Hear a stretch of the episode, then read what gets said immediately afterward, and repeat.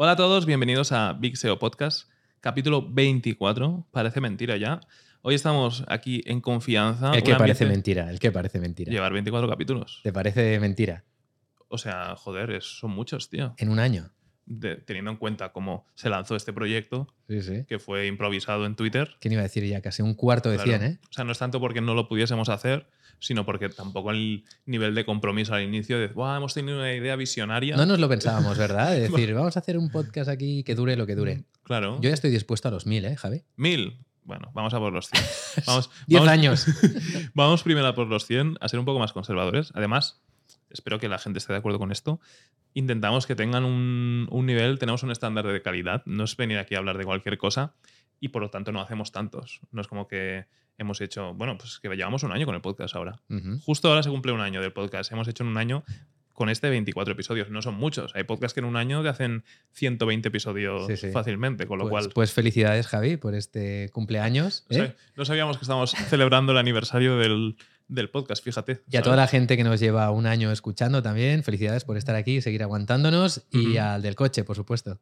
Totalmente. De hecho, estaba ahora pensando que 24 episodios en un año sale una media de dos por mes, que no es mucho, aunque yo siempre soy fan calidad más que cantidad, creo que así está, está bien. No hemos sido del todo regulares porque al final cuando traes invitados, cuando piensas en temáticas hasta que traes- das con la idea ¿no? y se te ocurre, pues eso a, a lo mejor no te permite ser católicamente grabar cada miércoles, por ejemplo, pero yo creo que estoy contento con el trabajo que hemos hecho. Tampoco pensábamos que fuese a funcionar tan bien. O sea, este podcast ya. Voy a mirarlo ahora en tiempo real. ¿Cuántas escuchas tiene acumuladas? Si te parece, yo de mientras voy diciendo de qué va el podcast para que la gente se quede y nos escuche. Hoy vamos a hablar de los clientes con los cuales no tienes que trabajar. Te vamos a hablar de diferentes tipos de cliente, tipologías de cliente, y no únicamente eso, sino cómo detectarlos antes de que empieces a trabajar con ellos y todo se convierta en un infierno. Porque, bueno, por fortuna o por desgracia, llevamos muchos años trabajando en el sector y digamos que todo esto lo tenemos bien aprendido. Específicamente tú, Javi, tú eres la primera línea de, de batalla antes de que entre ningún cliente aquí. Así que seguro que nos puedes aportar ahí mucho valor. Estaba sumando reproducciones de todas las plataformas. Vamos de camino al medio millón de reproducciones. No está mal. Esto es escuchas de podcast, no clips o cosas así, ¿vale? Entonces, joder, está súper bien teniendo en cuenta que no estamos aquí hablando de temas generalistas que le pueden interesar a todo el mundo. De hecho, las temáticas que tocamos son bastante nicho, bastante frikis, ¿no? Con lo cual yo creo que está muy, muy bien.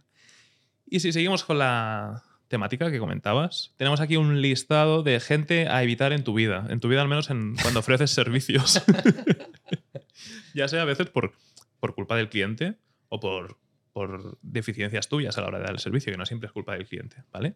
Tenemos un listado que vamos a ir repasando, compartido, compartiendo aquí eh, vivéctotas personales. Habría molado hacerlo en formato tier list. En plan de, este ¿Cuál es, es- el más peligroso, ni ¿Cuál te es- acerques. ¿Cuál ¿no? es el pero de todos? Pues- El que no haya entendido el término vivéctotas, lo siento, somos fans del Nadie sabe nada y bueno, no Hostia, vamos a fíjate si soy ahora. fan que lo has dicho y mi cabeza no lo No ha asociado dicho- a algo extraño. Claro, eso es una palabra Sí. inventada en el nadie. Es Sí, una sí. mezcla entre vivencia y anécdota.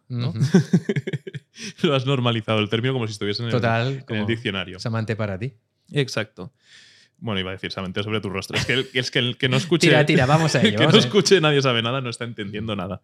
Eh, valga la redundancia. Bien, vamos con el primero de estos proyectos o de empresas o de clientes que, si estás ofreciendo servicios como freelance o en una agencia, quizá deberías. va- vamos a hacer antes, si te parece, una introducción de, para que les entre el miedo de lo que puede ser hablar o trabajar con un cliente, digamos, tóxico. Tóxico no tiene por qué ser la persona en sí, sino el proyecto en sí para tu empresa, ¿no? ¿Qué consecuencias puede tener el hecho de que no nos hagas caso en lo que te vamos a explicar ahora? Es, es un buen enfoque, la verdad que no lo había pensado, pero puede tener consecuencias a nivel de salud, incluso. Sí, O sea, sí. sí, sí, totalmente. Si quieres, luego te cuento una, de hecho, que me pasó a mí. Pero vamos, eh, un cliente, si mm, depende cómo te- estés comprometido con tu trabajo, pero si no va bien, si no sale bien, o si el cliente, como dices, es tóxico, etcétera, eh, te puede quitar salud. O sea, puedes perder años de vida. Es tan importante esto. A ver, yo tengo una alta resistencia al estrés y con los clientes tóxicos con los que he tenido que enfrentarme, no me han llegado a, a quitar el sueño. pero sí que tengo experiencia aquí en la empresa de project managers que han tenido que, bueno, aquí toda la gente que trabaja es gente comprometida, que han tenido que lidiar con estos clientes y sí que he visto como el estrés, vamos, up Sí. to the roof. Sí, sí, Entonces, lo que estás diciendo no es una tontería. Tener clientes en los que específicamente, además, si eres autónomo, depende parte de tu salario y que sean clientes tóxicos, realmente te puede joder la vida Claro. a nivel profesional, pero también a nivel personal. Sobre todo si estás en ese punto que ya sea porque trabajas en una agencia y no tienes ese poder de decisión o porque eres freelance y no, no, no te va tan bien como para poder rechazarlo. No lo había visto ese punto de vista, que te pueden venir impuestos incluso. Claro, o sea, al final en una agencia pues habrá agencias que escuchen más o menos eh, la opinión de su equipo a la hora de si un cliente es bueno trabajar con él o no, pero en muchos casos estoy seguro de que, bueno, te lo tienes que comer y ya está. No siempre va a ser raro, que, que aquí yo creo que intentamos hacerlo, ¿no? Pero va a ser raro que una agencia, por ejemplo, esté predispuesta a decir, bueno, pues este cliente que es tan complejo, tan complicado por los motivos que vamos a hablar luego, pues paramos la colaboración y dejamos de trabajar con él. Está renunciando a facturación. No, no todas las empresas ni freelance están en esa posición, ni muchas tendrán esa política, ¿no? De decir, bueno, es que si este cliente me está quemando el equipo, me está consumiendo la vida, pues será mejor que no trabajamos con él y ya vendrá otro. Claro, renunciar a dinero mm, no es fácil, no es fácil por la ambición de facturar y no es fácil porque a veces hay necesidad. Si tú estás temblando a nivel de facturación o eres freelance y renunciar a un cliente implica que te quedes a la espera de ver si entra otro, no pudiendo cubrir costes, etcétera, pues es un escenario sin duda complicado. ¿no? Esto me da la idea de un futuro podcast. Por cierto, dadle like, suscribíos, dejad un comentario y decidnos también si os gustaría que hiciéramos un podcast sobre cómo lidiar con clientes tóxicos. Hoy vamos a hablar de cómo detectarlos y cómo evitarlos, ¿no? Y las diferentes tipologías que nosotros conocemos de clientes con los que no queremos trabajar. Pero en el caso de que tengáis clientes, creo que puede ser de mucha utilidad también que hagamos un podcast hablando de cómo tenéis que lidiar con esos clientes para reconvertirlos en algo positivo para tu empresa o para ser capaces de dejar de trabajar con ellos sin que suponga un drama. Y para esto estaría muy bien que invitáramos a alguno de nuestros PMs al, Vale. al podcast. Así que para futuros podcasts, si os interesa, dejad un comentario y lo haremos. Empezamos, Javi. Yo pensaba que íbamos a hacer más podcasts solos, que, que vamos a volver a... Es que pasa mucha gente por aquí y a ti y a mí que nos gusta hablar. Claro, cuando tienes aquí cuatro personas... que Cuesta, ¿eh? Tienen la manía de que vienen a un podcast y quieren hablar. Y es como, que- es ¿y que yo qué? ¿Y yo qué? Tú ríete, pero es, es un esfuerzo mental cuando está aquí alguien, más personas hablando.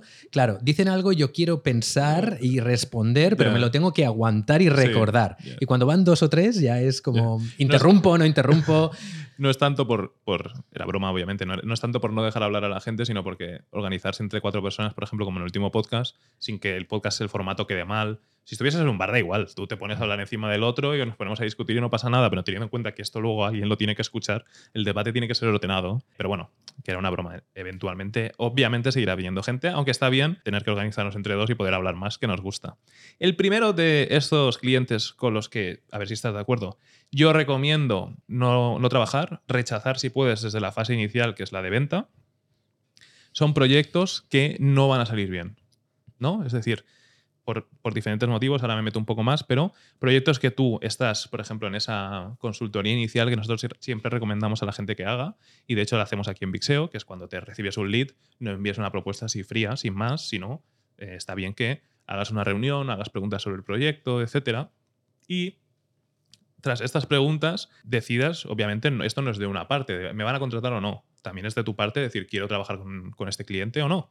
Y ahí tomes la decisión, si crees que el proyecto, por cualquiera de los motivos que vamos a decir a continuación, o otros, si crees que va a salir mal, pues ¿para qué te vas a pegar un tiro en el pie? De nuevo, podemos entrar en el debate de, ya, pero es que ¿cómo voy a rechazarlo si yo necesito facturar? Bueno, eliminemos de la ecuación el tema de que... No, eh, te digo es- yo, te digo yo por qué eliminarlos incluso en esa situación. Estás contratando a un cliente que posiblemente te vas a acabar teniendo pérdidas. En muchos casos, cuando trabajas con un cliente que no da resultados o con un cliente tóxico o con cualquiera de los que vamos a ver ahora, a la larga te va a traer pérdidas. Sí. Muy posiblemente y seguramente te va a quitar el foco de conseguir un cliente con el cual pudieras seguir trabajando durante más tiempo y al final que fuera más positivo a nivel numérico también. Aunque de entrada digas, hostia, ¿cómo voy a dejar pasar este mes o estos tres meses, yo qué sé, 2.000 euros de facturación mensual? Bueno, es que, amigo, tiene muchas consecuencias, tanto si trabajas tú solo como si trabajas con gente que trabaja para ti, ¿no? El hecho de que clientes así puede hacer que la gente se te vaya de la empresa, por un lado, si estás contratando, de que diga, yo no soporto esta presión, me voy.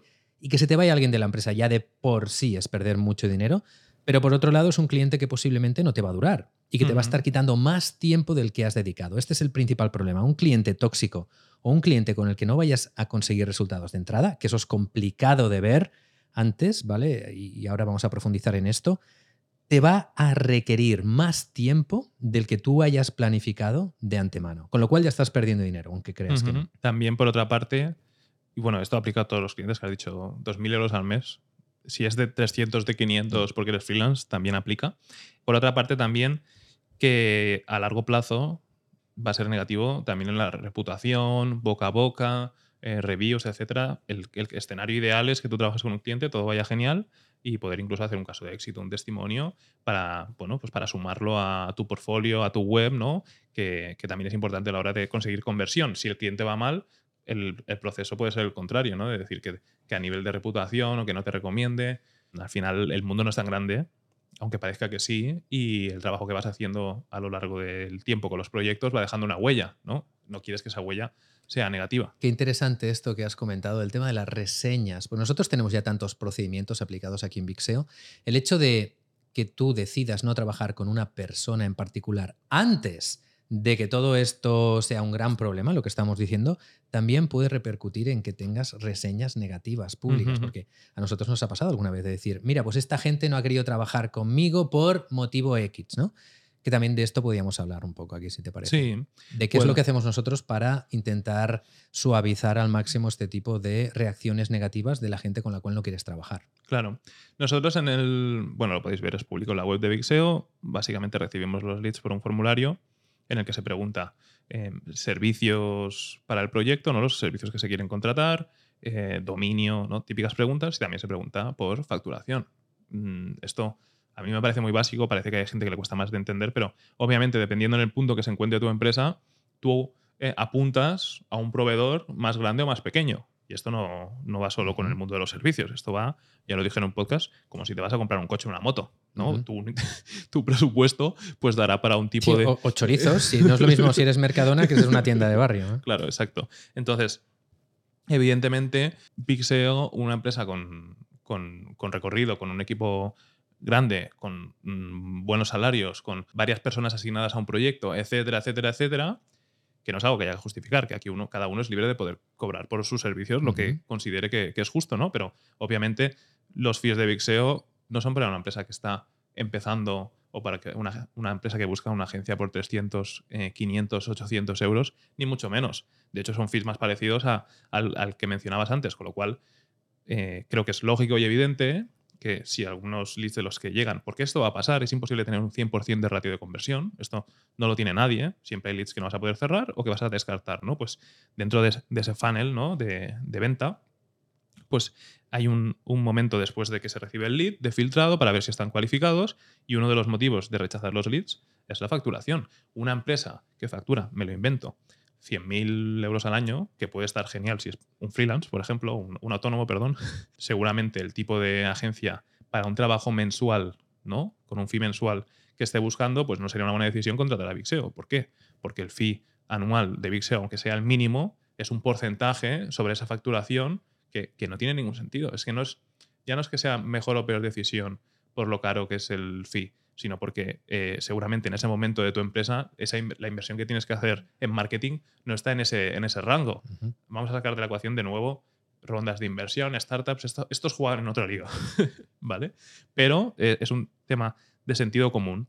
Además, en este caso, también le estás haciendo un favor al cliente, porque eh, hacer una reunión, tú estás poniendo de tu parte horas de tu equipo de ventas invertidas en un cliente que nunca vas a cerrar.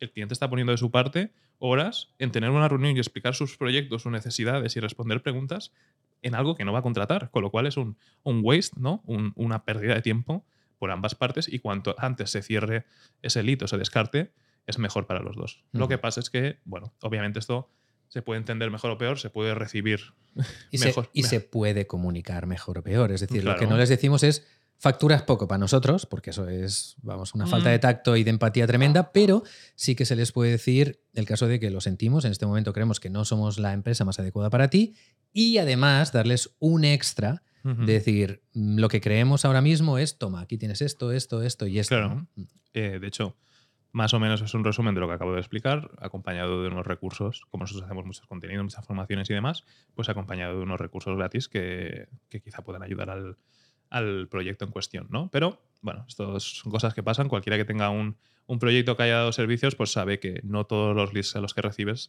les puedes vender, ¿no? Al final es ser sincero, es decir, nosotros si decimos que no vamos a trabajar juntos es porque creemos qué es lo mejor para ese proyecto. Claro. Y ya está. Entonces le ofrecemos, le decimos y le damos lo que creemos que es mejor para ellos en el momento en el que están. Uh -huh. Bien, volvamos al tema de los clientes tóxicos. Y me parece bien empezar por lo que has dicho, clientes con los cuales tú sabes que no vas a obtener resultados. Uno de los primeros que se me plantea y que es duro de tragar para mucha gente, pero que hay que admitirlo y aceptarlo, es cuando te viene un cliente que te queda grande. En este caso, el cliente, no, porque sea grande, no lo convierte en tóxico, ¿no? no. Sería un grupo de, de, clientes, como decíamos antes, que, que no van a salir bien. Si el proyecto te queda grande y teniendo en cuenta pues que obviamente no es, lo mismo haber trabajado con 3, con 4, con 5, con 10 o con 100 clientes, ya sea si haces SEO o SEM o campañas, o sea, esto aplica para, para cualquier servicio de marketing, ¿eh?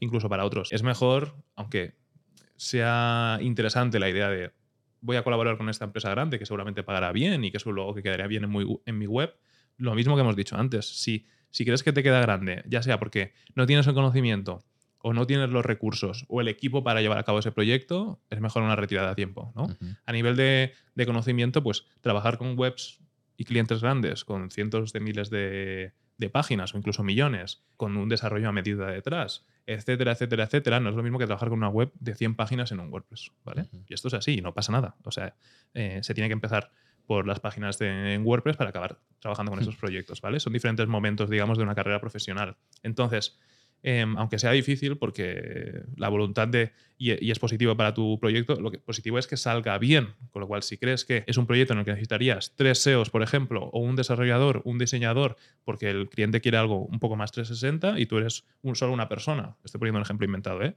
que quizás es mejor dar un pasito atrás y decir, el día de mañana, uh -huh. incluso ser sincero, que esto también puede generar una expectativa positiva del otro lado, porque como nadie rechaza clientes, o nadie es tan sincero como para decir, oye, creo que no estoy preparado, porque es algo que nos estira mucho. Nosotros rechazamos, ¿eh? Uh -huh.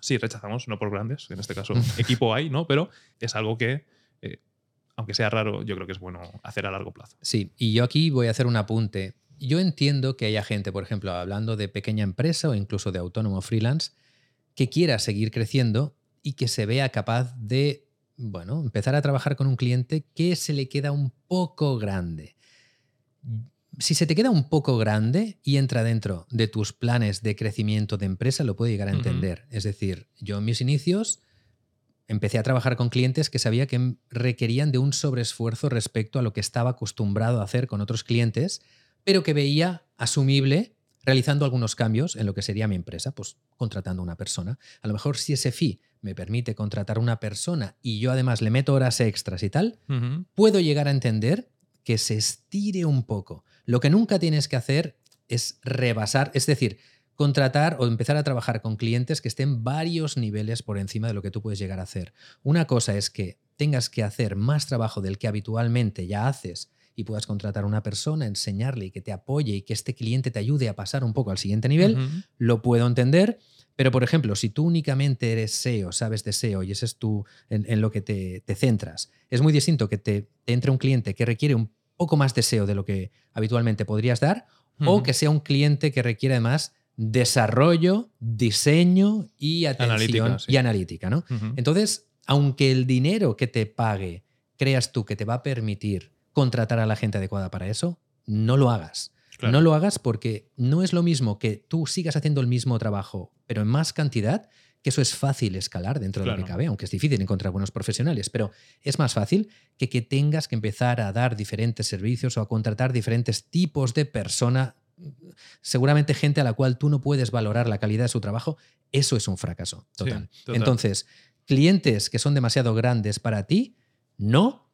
Clientes que pueden llegar a recibir el trabajo que requieren de ti si tú das algo extra que crees que puedes llegar a suplir con ese dinero que te entre, valóralo. Cuidado claro. porque es un punto peligroso pero es que todo crecimiento en una empresa requiere de tensión. ¿no? Entonces ahí ya tienes que valorar tú. Al final, si es una cuestión de horas, decidirás tú si quieres dormir menos o no para llegar a esas horas o si es el momento de crecer, que no todo el mundo quiere crecer, ¿eh? pero si es el momento de crecer y contratar. Eso es el, el rumbo natural de las cosas. Llega un momento que tus horas ya no llegan para cubrir los servicios que tienes que ofrecer y decides si crecer o no y conseguir más clientes. El otro caso, yo creo que es el donde es mejor dar un pasito atrás porque si a nivel de conocimientos o porque no tienes ese diseñador, ese analista o etcétera para poder hacer frente al proyecto, es mejor no, no aceptarlo. De hecho, este es uno de los puntos que, que toca bastante, que tenía que apuntado, que es no aceptar clientes de servicios que no das. ¿No? Digamos que un cliente te llega y dice, vale, yo quiero mm, SEO y, y campañas de ads. Y tú solo haces SEO. Ahí estás en la posición complicada de, claro, el cliente quiere unificarlo, quiere conseguirlo, o sea, quiere conseguir un proveedor que le dé los dos servicios. Y yo solo hago SEO, pero es que rechazar a este cliente, qué difícil. Ahí es tentador, ¿cómo se dice?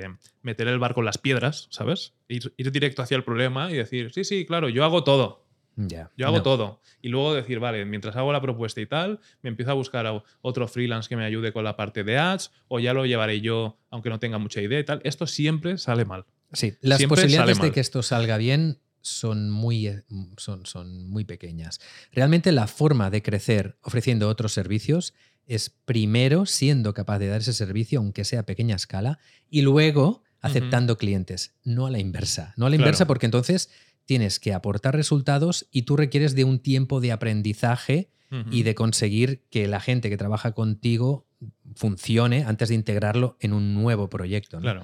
Entonces, no. Cuando quieras crear nuevos equipos, y esto sí que os lo podemos decir por experiencia, primero vas a perder dinero. Tienes que saber que vas a perder dinero. O sea, crear una nueva área o una nueva línea de negocio dentro de tu empresa de marketing digital, de entrada tienes que asumir que es una pérdida de dinero. No lo tienes que ver como voy a ganar. O sea, tengo un cliente de SEO, me pide SEM, buah, pues más partida, contrato a alguien y esto funciona. No te lo plantes así. Si tú quieres ofrecer servicios de SEM, primero tendrás que invertir y seguramente sin que te dé beneficio, porque no lo tienes que hacer directamente con un cliente.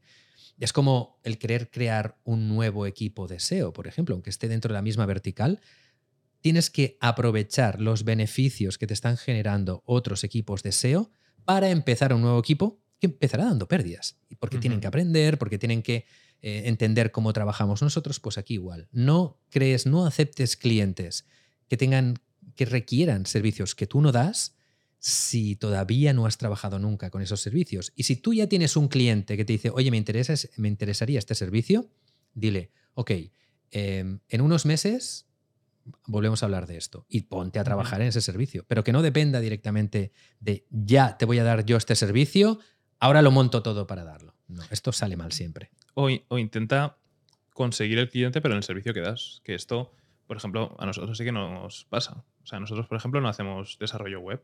Y es típico que te venga una empresa que quiere SEO y quiere que le montes una web, ¿vale? Porque la quiere migrar o porque por los motivos que sean. Aquí es mejor decir, no, es que yo en la parte de SEO sí que la doy y soy buenísimo y tengo todos estos casos de éxito, etcétera, etcétera. Lo que pasa es que la parte de desarrollo no. Lo mejor que puedes hacer es buscar una, empresa especializada en desarrollo. Esto, yo en mi experiencia, y lo he hecho muchas veces, es algo que suele salir bien. Porque esa sinceridad, ¿no? De no querer acaparar todo, de decir, sí, yo puedo hacer todo, 100%. tal. El, muchas veces los clientes las reciben bien y que además que no es, que no es solo porque te convenga, es que es, ver- es, que es verdad, ¿sabes? Ujú. O tienes una, una empresa, por ejemplo, que haga eh, SEO desarrollo y que sea súper, súper buena en las dos cosas, es raro. De inicio es raro, ¿vale? Que, que- que la puede haber, ¿no? Si tú tienes diferentes equipos, se puede dar el caso, pero no es lo más común. De hecho, aquí hablamos también en base a experiencia propia. O sea, nosotros tenemos desarrolladores internos, pero están a merced o a disposición de la gente que hace marketing digital en la empresa. Y nosotros, durante una temporada, sí que hicimos desarrollo web. Y decidimos, de, o sea, nosotros internamente decidimos dejar de dar ese servicio para todavía concentrarnos más en nuestras fortalezas, que es todo lo que tenga que ver Con la con captación. ¿no? De tráfico orgánico, de tráfico de anuncios, pero habitualmente es lo típico y esto pasa con empresas muy pequeñas y con profesionales. Cuando más quieres abarcar, peor servicio das. Es como poca mantequilla, mucho pan. Es mejor que lo hagas, que hagas algo. ¿eh? Eso, eso, que hagas algo bien, bien y vas a conseguir más clientes y te van a durar más que que intentes tocar un poco de todo por conseguir un cliente. Sí. Bueno, para matizar ese punto, como decías, o sea, nosotros desarrollo sí que hacemos, pero para implementar las estrategias de marketing que ofrecemos, no para montar webs, por ejemplo, desde cero.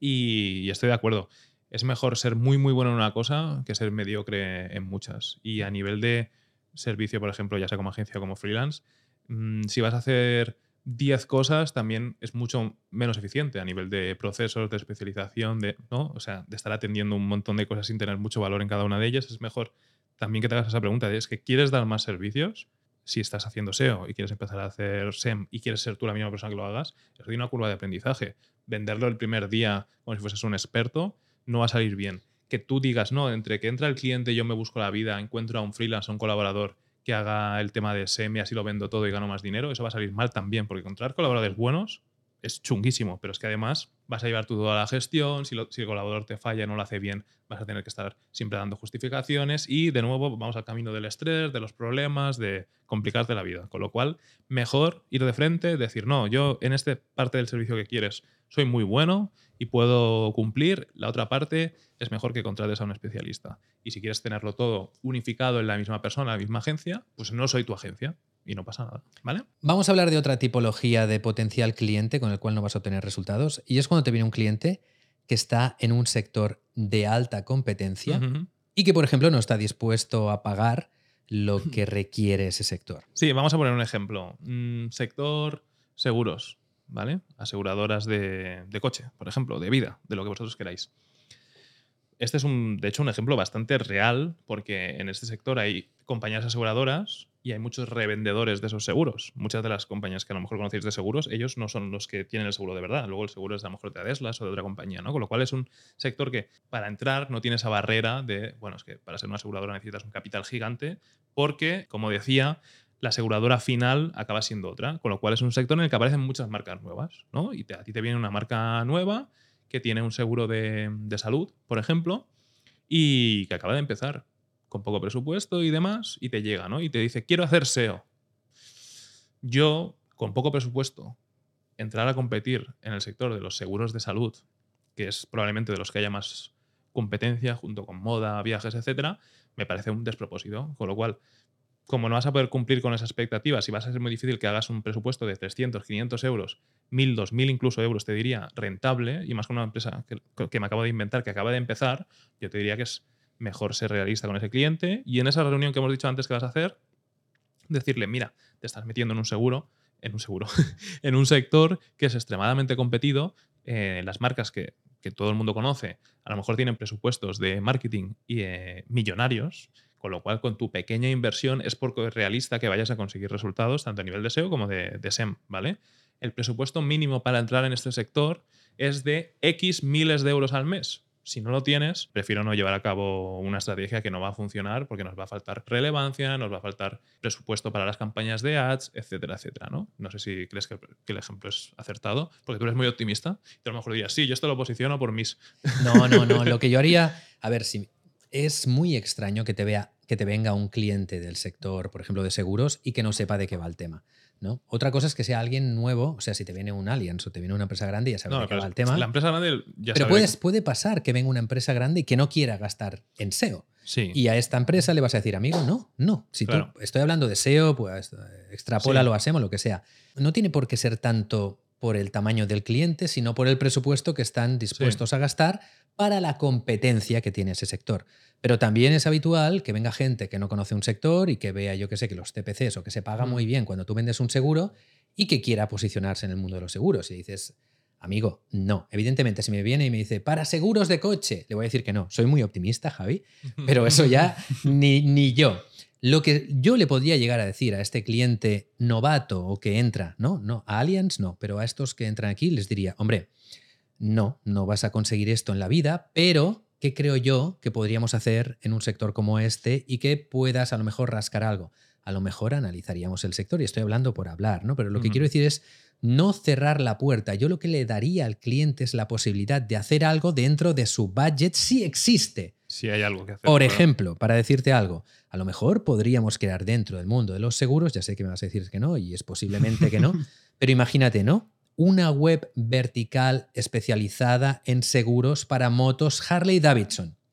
A lo mejor sí que encuentro un hueco en el sector en el que diga, a ver, tío, mira, Harley Davidson tiene este tipo de cliente, no están trabajando bien esta vertical, eh, tiene búsquedas, lo veo viable, con un budget de tanto. Eso es otra historia, ¿no? Ahí podíamos llegar a hablar y cuando he hablado de seguros, puedo hablar de cremas, puedo hablar de ropa, puedo hablar de... A veces lo que intento o intentaba cuando ejecutaba como SEO era encontrarle ese pequeño pedazo en ese sector en el cual yo veía que con ese budget sí, pero fíjate en las últimas palabras que he dicho, con ese budget, es decir, tenemos que ver si realmente es viable o no. Y Y, también que haya demanda. No, pues si te vas a algo muy demanda. pequeño, a lo mejor Correcto. el problema que tienes es que ni aunque vaya bien y consigas conversiones, Correcto. amortizan la inversión que Cuando estás... he dicho viabilidad me refiero tanto a nivel de budget de competencia como que haya demanda.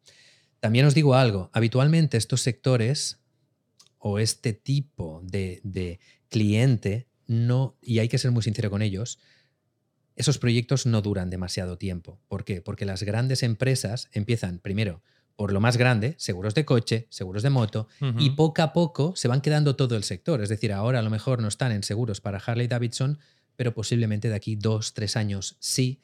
Y cuando entren ahí, seguramente te quiten lo que hayas ganado. Entonces, Claro. todo esto hay que transmitírselo al cliente, tienen que entenderlo.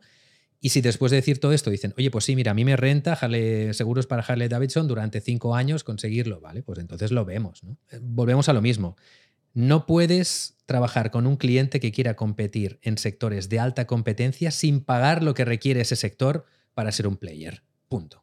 Que si, si el mundo funciona así, si fuese tan fácil, seguramente no, no estarías dando el servicio. Ya lo hubieses hecho tú, ¿no? Si con Claro. una inversión de 300 euros al mes puedes conquistar el sector de los seguros, pues a lo mejor no te dedicas a la consultoría. Y estos, y estos clientes que te digo que son novatos o poco conocedores de un sector y vienen con mucha ilusión de, ¡buah! Este sector se paga muy bien, normalmente mm, son los que no reaccionan muy bien a ese estás fuera del juego, no puedes. Claro. Porque es duro, pero esa es la, eso es lo que tienen que entender. Están fuera del juego, no pueden competir, competir en altas ligas sin tener un alto presupuesto. No puedes estar en primera división y, y tener un presupuesto de cuarta división de fútbol. Además, en el caso que, en el ejemplo que hemos puesto, que no tiene por qué ser este, pero cuando son empresas nuevas, hay que ser realistas. La mayoría de empresas que, que nacen, eh, en su mayoría, no van a tener éxito. Con lo cual, no es tan negativo pensar que, un proyecto que empieza pues no vaya a funcionar. Quizá el producto no es el, que es, no aporta nada nuevo, no tiene propuesta de valor o, o no mejora en precio, etcétera, etcétera, ¿no?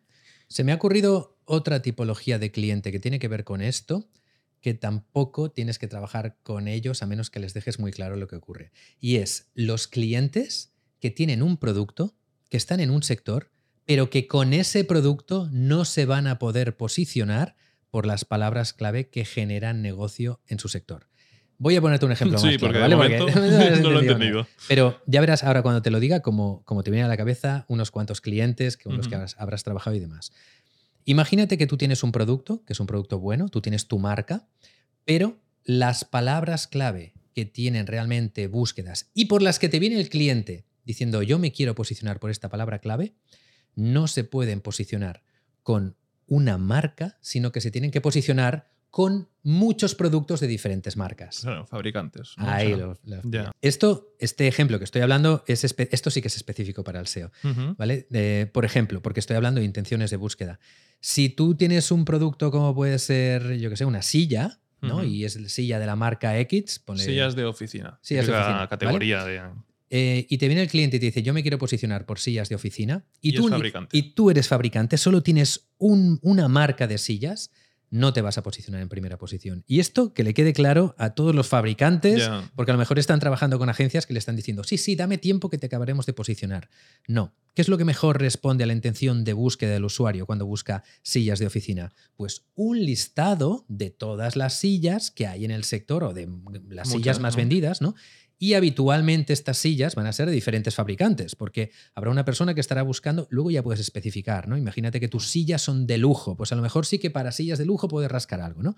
Porque no hay suficiente competencia. Pero para sillas de oficina, que será la palabra clave que más búsquedas tendrá y que, y que tu, tu cliente se quiere posicionar por esa, con un solo producto no te vas a posicionar. Es, por ejemplo, mira, otro ejemplo que me viene a la cabeza, para no hablar de, de potenciales clientes. Máster de SEO, te puedes posicionar con un único máster de SEO, de hecho estamos Claro, porque, no, posicionados. porque no necesitas una categoría donde salgan un montón. Claro. Puede salir un único producto. Pero para la palabra clave mejores máster de SEO o cuál es el mejor máster de SEO, lo que está buscando el usuario es una comparativa. Claro. Está buscando diferentes másters de SEO comparados, ¿no? no puedes eh, hablar solo de uno. No estás respondiendo a la intención de búsqueda del usuario. Correcto. Entonces, si te viene un cliente que quiere que lo posiciones para sillas de oficina y es un fabricante, tienes que hacerle cambiar el, el chip. Le tienes que decir, Claro. no, no te puedo posicionar o no vamos a posicionarnos por esto. O vas a invertir mucho dinero en esta palabra clave, a lo mejor conseguiremos, yo qué sé, sexta posición, si hacemos muy bien el trabajo, ¿vale? Complicado, pero imagínate, ¿no? Pero el retorno que estarás obteniendo de toda esa inversión que has hecho en SEO será menor que si lo utilizas en otras palabras clave que a lo mejor sí que tu marca puede llegar a posicionarse. Claro, de- hecho es una conversación que, que he tenido ya con varios fabricantes, porque ante este escenario es- lo mejor es ser realista, ¿vale? Y, es algo que hay que tener en cuenta. Hay keywords que la mejor respuesta posible para el, para el usuario es una categoría con mucho producto de diferentes marcas, diferentes precios, ¿no? Como sillas de oficina. Si tú fabricas sillas de oficina y solo fabricas una, pues a nivel de SEO esa keyword no es para ti, porque no está respondiendo a la intención de búsqueda del usuario, porque es objetivamente mejor un resultado de IKEA o de la web que sea, donde tenga 100 sillas de diferentes rangos que sirvan para un montón de clientes objetivos en lugar de ver solo una. Tú como usuario no querrías llegar a esa categoría si te quieres cambiar la silla de, de tu escritorio, ¿no? Entonces, como fabricante hay que tener en cuenta que, así como hay en otros aspectos donde tienes ventajas, como es tener más margen, que para, la- para el tema de las campañas de ads, los fabricantes, si quieren competir, pueden, pueden echar a los distribuidores, que no sé si es algo que quieren hacer, ¿eh? pero como tienes más margen, podrás pujar más y tienes esa ventaja. Pues a nivel de SEO tienes la desventaja que si tú fabricas una, dos, tres, cuatro sillas de oficina, tu categoría es una mierda, comparado con la de IKEA, que a lo mejor tiene 100, a no ser que seas un fabricante gigante establecido como IKEA, que estoy poniendo el ejemplo, no hace falta que sea multimarca. Si tú eres IKEA y tienes 100 sillas de oficina, pues ahí sí que puedes dar una respuesta buena, aunque no estés teniendo las de Secret Labs o estas que no sé de qué marca son, etcétera, ¿no? Desde aquí hago un llamamiento a todos los fabricantes, porque parece que no se puede hacer SEO para los fabricantes. Sí. Sí, que se puede, pero si estáis trabajando con una agencia o con un SEO, o incluso in-house, pero bueno, ahí ya no me voy a meter tanto, y, y os están diciendo que ese es el camino, no va por ahí. O sea, si podríamos incluso hacer un podcast hablando de qué tipo de SEO se tendría que hacer para este tipo Claro. de tipología de cliente. Pero llamadnos, joder, llamadnos, llamad a Big SEO, haced esta consultoría, que a lo mejor hasta la harás tú con ellos, Javi, Seguramente. que tienes mucha experiencia en esto, y veréis cómo sí que se puede hacer SEO y cómo le podéis sacar el máximo beneficio a la inversión que hagáis en SEO. Porque el máximo beneficio, si sois fabricantes de sillas para oficina, no es posicionaros para sillas Claro. para oficina. Que quede claro que esto afecta a fabricantes que trabajan con distribuidores y por lo tanto los distribuidores también posicionan en esas keywords y tienen categorías multimarca, ¿vale? Y ya que estás hablando de la agencia y estás vendiendo aquí un poco la agencia, vamos a poner ahora un anuncio. En Big SEO Agency estamos especializados en la captación de tráfico que genera negocio, ya sea orgánico o de pago. Si quieres tener una reunión de consultoría con nosotros y que te ayudemos con tu estrategia de marketing, haz clic en el enlace del comentario fijado. Otro cliente, ya que estamos en el tema del SEO para cerrar, porque si no parecerá que solo estamos hablando de SEO y queremos hablar de los generalistas, pero también en este caso eh, tiene que ver con SEO, es cuando te viene un cliente que quiere posicionar algo que no tiene búsquedas. Si no tiene búsquedas, no va a obtener resultados del SEO. Una cosa es generar interés, generar Claro. audiencias y todo esto requiere tiempo, pero si te viene un cliente que te dice, oye, mira, yo lo que hago son paraguas para chupachups, porque cuando estás comiendo chupachup, que no te caiga el agua No, y... no había entendido el producto. Ya, ya, pero bueno, joder, es un producto Sí, que sí. seguro que no tiene búsquedas, ¿no? Paraguas Claro. para chupachups. Pues, a ver, seguramente le vas a poder posicionar la palabra clave paraguas para es que no- chupachups, No la buscará nadie. ¿no? pero eso no es un éxito a nivel de negocio, ¿vale? Y ahí está la diferencia. Y, y mira, a mí esto me pasó en los inicios de, de mi carrera como SEO, que le hice caso a un cliente y le posicioné lo que me pedía posicionar, pero que luego eso no, no le tuvo un impacto en el negocio, ¿no? Entonces, recordad, a nivel de SEO, el SEO lo que, lo que tiene que hacer es generar un negocio al cliente. Si el cliente os viene diciendo que me tienes que posicionar para esto, que ya es un enfoque malo, desde aquí os estamos educando en que un cliente no os tiene que venir diciendo me quiero posicionar para esto, os tiene que decir, oye, mm, tengo una partida para SEO, quiero tráfico orgánico, enséñame cuál es la mejor forma de conseguirlo y tú como experto le vas a decir cuál es el camino adecuado para generar negocio con el SEO. Pero si os viene un cliente ya pidiendo palabras clave, mira, ese es otro cliente que yo creo que también no debéis trabajar con él. El cliente que os viene diciendo quiero una palabra clave en particular, lo tenéis que educar antes. Pero si os viene un cliente en un sector en el cual no hay búsquedas, con SEO mal vamos.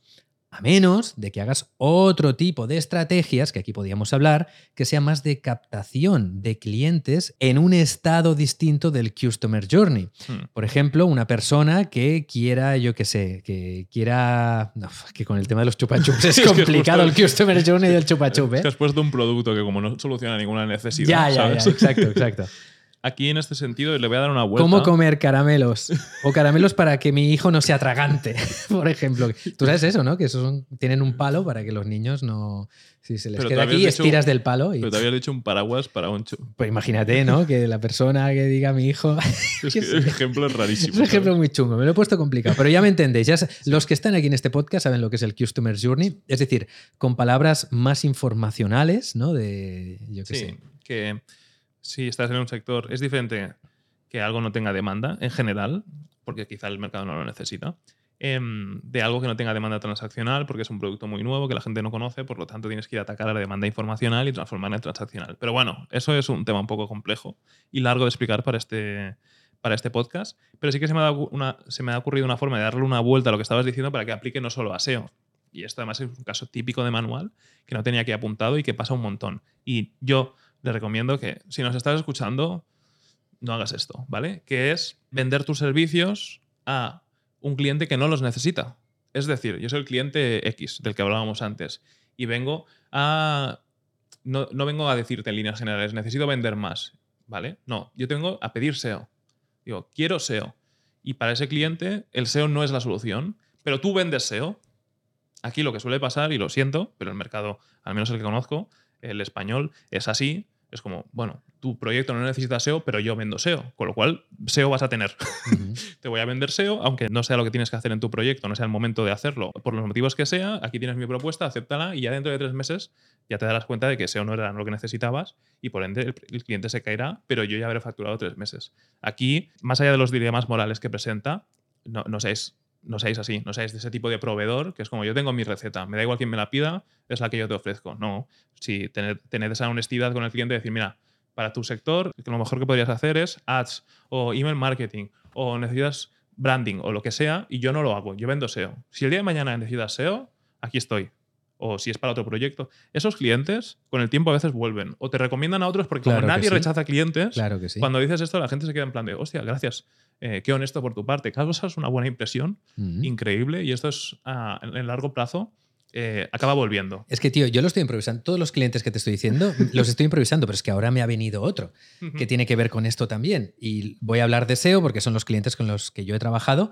Pero cuando te viene un cliente a pedir un servicio que sí que tú das, pero, pero te está pidiendo la parte del servicio que realmente no necesita. Por ejemplo, que te venga un cliente que tiene una web de altísima autoridad diciendo quiero enlaces, quiero que me hagas Claro. enlaces, quiero que me hagas enlaces. Mira, al fin y al cabo, em, cada cliente tiene su dinero. reconducir, sí, sí. ¿no? Bueno, a veces no. A veces te viene un cliente de una multinacional que te dice, yo tengo una partida que me han dicho desde arriba que tiene que ser enlaces, quiero enlaces. Aquí lo lógico es, em, tú das ese servicio, ¿no? Lo que tienes que hacer es decirle al cliente, mira, em, podemos hacer este servicio, pero sinceramente creo que no va a tener un gran impacto en tu negocio.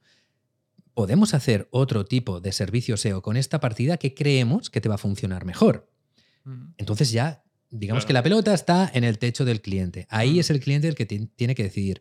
Pero sabemos, porque nos han llegado muchos clientes quejándonos, quejándose de esto, que hay muchas agencias por ahí, muchos profesionales, que ni tan solo plantean esto, que directamente les viene alguien diciendo, necesito SEO, y ese proyecto no requiere de link building, no lo requiere por los motivos que sean, porque es un proyecto de poca autoridad o un sector fácil de posicionar o que requiere de contenido o que está mal optimizado, que hay que hacer mil cosas antes que el link building, pero como yo soy un SEO patatero o, o porque mi empresa funciona así y solo hago enlaces, enlaces, enlaces, te voy a vender el paquete de enlaces, eso es un error, tío. Y eso a mí no me parece honesto. Y eso se estila mucho aquí en España Sí, todavía. Total, total. Entonces, clientes que te vienen pidiendo, me tienes que hacer esto y tú crees que no es lo más adecuado, está bien que le sea sincero. Claro. Tanto Por eso si es- tienes que hacer esa consultoría que hablábamos antes Claro. para poder hablarlo, ¿no? Si, tanto si es el, dentro del servicio que tú das como si es fuera del servicio. Por ejemplo, Claro. si, si te viene un cliente pidiendo SEO y no hace falta SEO porque ya tiene todo lo que necesita, su proyecto o cualquier cosa que invierta ahí no va a tener impacto y le dices, ostras, es que gastarte 2.000 euros al mes en SEO, realmente ahora si esto lo aplicas a, mejorar tu CRO, por decir algo, vas a, vas a ver que tiene un impacto muy superior. Mm. Aunque tú no hagas CRO, Claro. pero bueno, a ese cliente le estás ayudando y en un futuro a lo mejor tendrá otro proyecto. Esto nos ha pasado mil veces. Clientes que tienen un proyecto abren otro proyecto y te dicen, el SEO lo quiero contigo, ¿no? Por esa Claro. honestidad y por ese bien hacer tu trabajo. De hecho, o sea, en este caso sí que lo estarías rechazando. En el primero que has comentado, lo estarías intentando reconducir. De, oye, si el proyecto fuese mío, yo no haría esto. Aunque yo el servicio lo doy. Ahora bien, con tu dinero, como puedes hacer lo que quieras, si aún así me quieres pagar por el servicio que yo no es priorizaría o no es donde pondría el foco ahora al inicio, pues lo podemos hacer, que de hecho esto nos ha pasado. Sí. Vale, vamos con... Se está alargando esto, vamos a, darle caña a los, a los motivos que quedan. Yo tengo otro que no sé si habrás puesto en la lista, que se me ha ocurrido también mientras estábamos hablando. Y este se puede puntualizar, pero por mi caso, porque me ha pasado varias veces, yo no lo acabo de recomendar, aunque no tiene por qué ser siempre así. Pero en mi caso, y como yo voy a hablar de mi caso, sí que he tenido a veces malas experiencias y os lo voy a decir. Cuidado con los clientes que son amigos tuyos. Mm, interesante. A que no lo habías pensado esto. O familiares, vamos a ver. O familiares, familiares o amigos. Son clientes, a veces, en una relación laboral, em, cuesta separar lo que es trabajo de lo que es una persona conocida. En mi caso me ha pasado que, a ver, yo en la agencia ya no ejecuto. Yo Mm. sencillamente tengo gente aquí muy capacitada, en muchos casos más capacitada que yo para hacer eh, muchos servicios de los que damos y en los que confío plenamente. Por esto son están trabajando en mi Por empresa. eso les cojones. pagas un Por eso les pago, ¿no? Entonces, me ha ocurrido a veces de trabajar con conocidos, familiares o amigos que cuando las cosas no van como ellos quieren que vayan, y a lo mejor lo que ellos quieren no es lo que necesitan, sino pues acuden a mí y me dicen, Claro. oye, Romu, eh, ¿por qué no pasa esto? Claro, ¿cuál es mi respuesta? Confía en la gente que hay aquí, ¿no? Y a veces eso genera fricciones que perjudican el trabajo del equipo, que dicen, ostras, es que esta persona cada vez en vez de hablar conmigo directamente, habla contigo, eh, la comunicación no es buena. Al final, siempre hace que funcionen peor que los Sí. proyectos con los cuales únicamente tienes una relación profesional y punto. Entonces, yo en mi caso, ya no voy a hablar de contratación, voy a hablar de, de- de contratación de personal, sino de, de trabajar con clientes. Cuidado con los clientes que son familiares o que son amigos, porque tienen un hándicap, no tienen, un- no tienen ninguna ventaja y tienen un hándicap añadido, ¿no? Claro, tener una relación personal y profesional son cosas muy diferentes. Mezclarlo a veces eh, es, es peligroso, ¿vale? Vamos. No sé si va a dar tiempo a, a ver todos, ¿eh? Yo creo que Bueno, pues vamos a meterle caña. como el de. Lo que podríamos hacer, a mí quedan un par por aquí que son interesantes. Y luego falta el abrir el melón grande, que es el de los clientes tóxicos, de cuando el cliente es realmente tóxico. Con lo cual, ¿qué te parece si hacemos un, ep- un episodio solo hablando de clientes tóxicos? parece bien. ¿Vale? Y aquí. Porque hay muchos tipos de clientes Sí, tóxicos. Es ¿eh? que tiene subgrupos, Sí, ¿vale? sí. Como todo en la vida, ¿no? Como en la vida hay personas tóxicas, pues también hay clientes tóxicos. Entonces, ese subgrupo de clientes tóxicos, además saldrá una miniatura muy clickbait, podemos poner hasta veneno, podemos hacer, podemos hacer experimentos ahí. Lo vamos a dejar para otro podcast y aquí vamos a acabar con los dos que me quedan a mí, que son también dan de qué hablar y quería plantearlos. El primero de ellos, por motivos morales, que es una óptica muy diferente a la que venimos hablando hasta ahora, ¿no? Porque estamos hablando del cliente si va a tener éxito, si no lo va a tener, si el presupuesto, pero yo creo que por motivos morales también son, eh, son, son razones lícitas por las que descartar un proyecto. Quizá hay sectores con los que no qui- quieres trabajar, por motivos X, ¿no? Vamos a decir, pues si eres una persona muy, muy, bueno, es lo peor que puedes hacer hablar de religión, ¿no? Pero eres una persona muy creyente, por ejemplo, hay ciertos proyectos con los que a lo mejor tú moralmente no quieres ayudar a que eso reciba más tráfico y consiga más clientes. O si eres una persona que no es muy amiga o que no ve con buenos ojos, qué sé yo, magias raras, ¿no? Porque estos clientes existen, aunque no los creáis, ¿no? Hoy hay muchos, hay Sí, mucho en el sí, sector sí. del tarot y demás. Sí. Eh, tarot, magias raras. Voy a dejar, aunque yo no soy muy fan tampoco, o sea, de hecho no, no me gusta, voy a separar de este grupo tema horóscopo, ¿vale? Porque al final esto es algo de... Hay grises, hay grises. Sí, Marcar la línea es complicado, pero lo puedes ver. Cuando hay un cliente que te está prometiendo curar el c- haciendo, comiéndote una Yo hierba. No, no creo que sea una palabra buena para YouTube, ¿eh? Yo- Bueno, tío, pero vamos es un- a ponerle un pi. Vale, pero es un buen ejemplo para, para nuestros oyentes. Sí. Y aquí lo damos todo por los Temas de tío. salud, un poco así, Exacto. esotéricos. ¿no? Todo lo, que, todo lo que tenga que ver con cosas que tú moralmente sabes que mm, Claro, es no, lícito. pues a ver, en nuestra empresa, por ejemplo, somos muy estrictos en este tipo de cosas. Hace ya tiempo marcamos la línea, de hecho nos sentamos tú y yo y empezamos a decir esto sí, esto no, esto sí, esto Claro. no. Eh, que me he encontrado en mi carrera muchas veces, temas políticos también, o- Ujú. o, que incluso eh, gente que ha sido cancelada o que ha hecho algo moralmente mal, te pide límpiame las SERPs, ¿no? Por ejemplo, Sí. de, de créame contenidos tal. Pues tú marcas tu línea. Nosotros hemos dicho no, no, no, no, no. A todo esto, pero evidentemente hay gente que lo ves, que, que tienen negocios de esto y que hay gente que le está haciendo SEO. Oye, pues cada uno tiene su No, empresa y ya aquí está. la moral lo que tiene es que es de la persona. Obviamente la decisión, Bueno, a nivel Más- profesional es de, de- sí, bueno, de, de la persona que, que, aunque que- sea una que empresa, mande, ¿no? Claro, detrás de esa empresa habrá gente que tome decisiones, la moral es, eh, es muy personal, de hecho es algo que tiene que ver con, con cada persona, con lo cual vosotros tenéis la, la vuestra y sabréis dónde está la línea, quizás una eres una persona eh, sin ningún tipo de, Es- miramientos. Eh, Yo diría es como- escrúpulos ya, porque hay Sí. Cosas que realmente no deberían Ya. estar adquiriendo tráfico orgánico online. Ya, lo que pasa es que obviamente cada uno puede hacer con su vida lo que quiera. Nos- yo no, no, no lo recomiendo. A mí me parecería un poco contradictorio o poco ético trabajar en un proyecto que quieres ayudar a crecer, porque por eso estás Ujú. haciendo servicios de marketing, ¿no? Porque quieres impulsarlo y que crezca y que tiene un impacto negativo en la sociedad. Hombre, yo creo que, que no es una buena línea de trabajo. Aquí cada uno, eso es donde puede entrar a considerar qué es un impacto positivo o no en la sociedad, ¿no? Y hay muchos más ejemplos y hay sectores en el SEO, por ejemplo, que es el que- el que- lo que más conocemos, que son muy, muy turbios y que han existido desde los inicios del SEO. A partir de ahí, cada uno que juzgue, pero yo creo que si Inclu- te lo puedes permitir es algo eh, ético y, y que deberías aplicar ese filtro a los, a los proyectos. Incluso hay negocios, no, no se tienen ni que llamar negocios, pero que utilizan el SEO para estafar a la gente. ¿no? El tema de que dejes tu teléfono ahí, por ejemplo, que os voy a poner un ejemplo claro, y sé que habrá gente que le van a empezar a pitar los oídos, pero cuando hay un partido de la Champions League, ¿no? La, hay, ahora ya es mucho más difícil conseguir esto, pero antes, con montañas de tráfico y con SEO turbio también, podías conseguir tráfico orgánico de buscadores de cómo ver el Barça Madrid gratis, no sé qué, no sé cuántos, y lo que hacían estas webs directamente es te pedían, oye, mira, pues te mando el enlace a través de, manda un mensaje SMS. Te mandabas ese mensaje y ahí ya te cobraban cualquier cosa, 70 Ya. euros mensualmente. O sea, hay directamente proyectos haciendo SEO que son ilegales, o que están en un Claro. vacío ilegal, ¿no?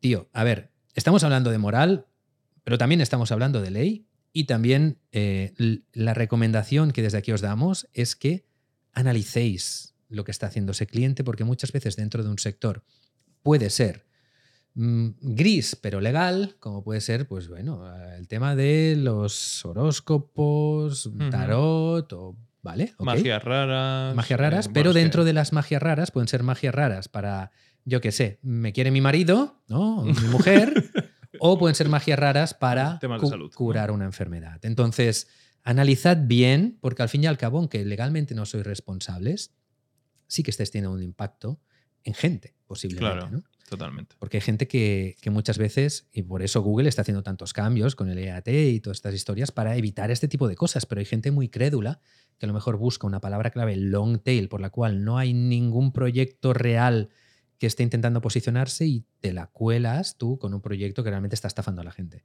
Entonces, no deja de ser tu empresa la que está ahí o tu, tu servicio como profesional. Miraoslo bien y la moralidad dentro de este sector, nosotros creemos que tiene un papel importante. Sí, de hecho, si nos está escuchando gente a lo mejor que no está en el sector, em, quizás esté flipando con esta conversación. ¿De qué me está hablando? No, esto es una realidad. Aunque no lo creáis, sí, sí. esto es una realidad eh, del sector. Al final el tráfico se puede usar para muchas cosas y esas cosas pueden moralmente estar bien, eh, mejor o peor. Y es algo que es muy, muy, muy, muy común. Seguro que la gente del sector está diciendo, sí, sí, a mí me han llegado leads de estos, etcétera. Nosotros hemos dicho que no a muchos clientes por este motivo, por el motivo moral. O sea, imaginaos la importancia que tiene dentro de, de un negocio, ¿no? El Sí. hecho de que reiteradamente digamos no, no, no, no, no. Vamos con otro tema más, creo que el último. y que Este también- punto ha estado bien, ¿eh? Sí. Y creo que Porque se habla poco, no se habla esto de, Yo no, lo he visto es hablar- como un insight del sector, ¿no? Es como algo que, que si no te paras a pensar no te das cuenta de que es curioso y que sí que pasa. Y de hecho, tanto como para bien para mal, hay empresas de SEO que están especializadas únicamente en estos sectores turbios. Esto también se da, ¿vale? Em, vamos con el último, que en este caso es eh, un debate. Y aquí no hay una respuesta buena y una mala, os podemos dar nuestra opinión, pero eh, es motivo de debate, que es trabajar con clientes de sectores que ya estás trabajando con alguien de ese sector, ¿no? Es decir, eh, con competidores. Vamos a, volvemos al ejemplo de las sillas, de decir, mm, tú trabajas con una empresa que vende sillas de escritorio, dominio A, y trabajas con el dominio B, que es competidor del dominio A y que también vende sillas de escritorio. Imagínate que un día te viene IKEA y Ofiprix, ¿no? Y que son dos clientes que tienen, bueno, se están intentando posicionar por lo mismo. Claro. Aquí se te presentan varios problemas, aunque no lo hayas pensado. El, el primero es que seguramente esos clientes no van a querer trabajar en la misma agencia. Da para un podcast esto, Sí. solo este caso da para un podcast. ¿eh? Ya. Esos clientes no van a querer trabajar en la misma agencia porque no van a querer que se traspase información de un proyecto a otro, ¿vale? Con lo cual, si los aceptas, seguramente va, va a tener que ser sin que ellos lo sepan. O lo que pasa algunas veces, que me parece incluso peor, que es que solo lo sabe el segundo, ¿no? Que es, ya es. eh, la- Encima el primero, que es el, el que Claro, creyó que antes en tiempo- ti, es el que sí, tratas peor. Llevas tiempo trabajando con el primero, no sé qué, tal, tal, tal. Y luego te viene el segundo, que obviamente, aquí, aunque tú no quieras, el segundo, el primer día, está teniendo por su presupuesto muchísimo más que el primero. Porque Ujú. tú ya conoces el sector, has hecho pruebas, has visto lo que funciona, lo que no funciona, tienes un aprendizaje y un know-how que viene el segundo y desde el primer día lo tiene, ¿vale? Poco honesto con el primero. Aquí no estamos hablando de que el primero lo llevaste hace un año. Si tú con el primer proyecto has trabajado hace un año y te viene otro sector de ese cliente, de- del mismo cliente, tú ya tienes ningún compromiso moral, ético de, de no competencia con el primero. Estamos hablando de en- simultáneamente trabajar con los dos proyectos, ¿vale? Que presenta, por un, en primer lugar, que vas a tener que ser opaco con la, con la información, porque si ellos lo saben, seguramente no les gustaría, o incluso si lo sabe el segundo y el primero no. Segundo problema que se te presenta aquí es un problema a nivel de eh, la promesa. La promesa que sea que hagas no la puedes cumplir. Porque si tú estás haciendo, eh, no estás prometiendo, pero bueno, estás tu propuesta de valor es eh, trabajar la mejor estrategia SEO posible, por ejemplo, para un sector, no puede haber la mejor estrategia para dos competidores. ¿Por qué? Porque en Google primero solo va a haber uno. ¿no? Entonces es como, vale, mm, si llega un escenario en el que eres tan bueno que uno de los dos está primero y el otro segundo, el segundo va a querer estar primero. Si está el primero, el segundo, además- el primero no lo puede estar. Con lo cual, tú, el, el escenario bueno que es en el que conquistas el sector, no puede haber dos líderes en el sector. Con lo cual, tu promesa inicial no se puede cumplir. Además, Javi, a ver si tú opinas como yo. Cuando te viene un cliente que no está en primera posición, imagínate que tenemos dos clientes, uno en primera posición y uno que está en séptima.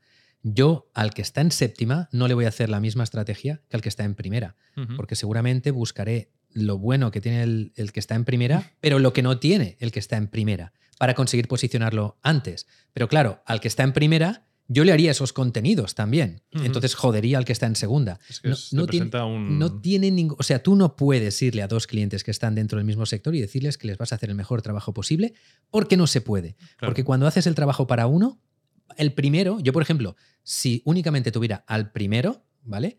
Estaría mirando lo que está trabajando la competencia para quedármelo yo.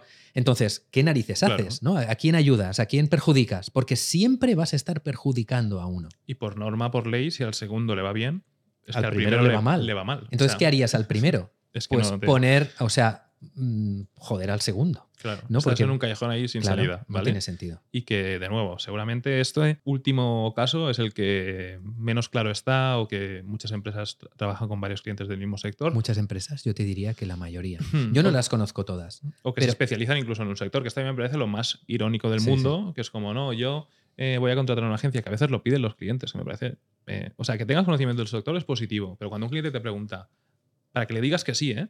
Eh, y trabajas con más empresas del sector, es como, hombre, para mí es un red flag, ¿no? Entonces no deberíamos estar teniendo esta reunión. Y a otros clientes que es, que es al revés, es como, no, quiero que sepas mucho de, de mi, de- de mi sector. Eso está bien, pero tiene que ser por proyectos del pasado. Si son por proyectos del presente, eh, está, está- genera un conflicto de, de interés. Aquí el- la clave es que los clientes tienen un conflicto de interés y, y tú estás en una posición en la que le estás ofreciendo algo que no puedes cumplir. Como te digo, em, yo no me conozco todas las, todas las agencias, de, ni mucho menos, pero yo no conozco otra agencia que haga esto como hacemos nosotros del hecho de únicamente un cliente por sector porque te limita mucho. Te limita mucho y habitualmente cuando tienes renombre te vienen clientes del mismo sector, ¿no? Entonces, vamos a poner ejemplos de cosas que nos han pasado sin hablar de sectores, pero por ejemplo, eh, nos ha pasado el hecho de que te venga un competidor, por decir algo, ¿no? De una gran marca que a lo mejor está, no es un big player, ¿no? Y trabajando con nosotros acaba siendo big player, ¿no? Y que entonces te viene el, el big player y te dice, oye, he visto que estáis trabajando con esta gente, pues a ese big player le tienes que decir que no. Sí, aunque sea difícil. Aunque sea difícil, lo aunque, es. aunque te venga el, el mayor cliente de un sector, si tú estás haciendo, estás dando visibilidad a, a un competidor de ese cliente y te aunque te encante trabajar con esta persona o con esta marca, no puedes, porque entonces eh, o, o le dices que no al segundo y empiezas a trabajar con el primero. ¿no? Al revés, ¿no? Le dices que no. Bueno, Dejas al primero para trabajar con el. Me refería en, cuanto a posiciones, al que, al que está en segunda posición, al que está en vale. tercera, al que está subiendo. O sea, puedes dejar de trabajar con el cliente que tenías, que también es algo complicado, pero que lo puedo llegar a entender. ¿no? Ahí A ver. entraríamos en otro dilema moral. ¿no? Sí, eso. ¿Quién me paga más, no? Tenías que gestionar la, la situación de Mm. decir, vengo con un cliente pequeño haciéndolo grande con un fee pequeño y viene alguien aquí eh, con, con el maletín de billetes Mm. a darme un fee enorme para trabajar con el líder del sector. A ver, ahí tendrás que pensarlo, yo creo que... Hay muchos matices ahí. Sí. En cuanto a... Espera, espera, que no quiero Dime. pasar, no quiero pasar al siguiente punto porque también algo que sí que nos ha pasado y que es guay.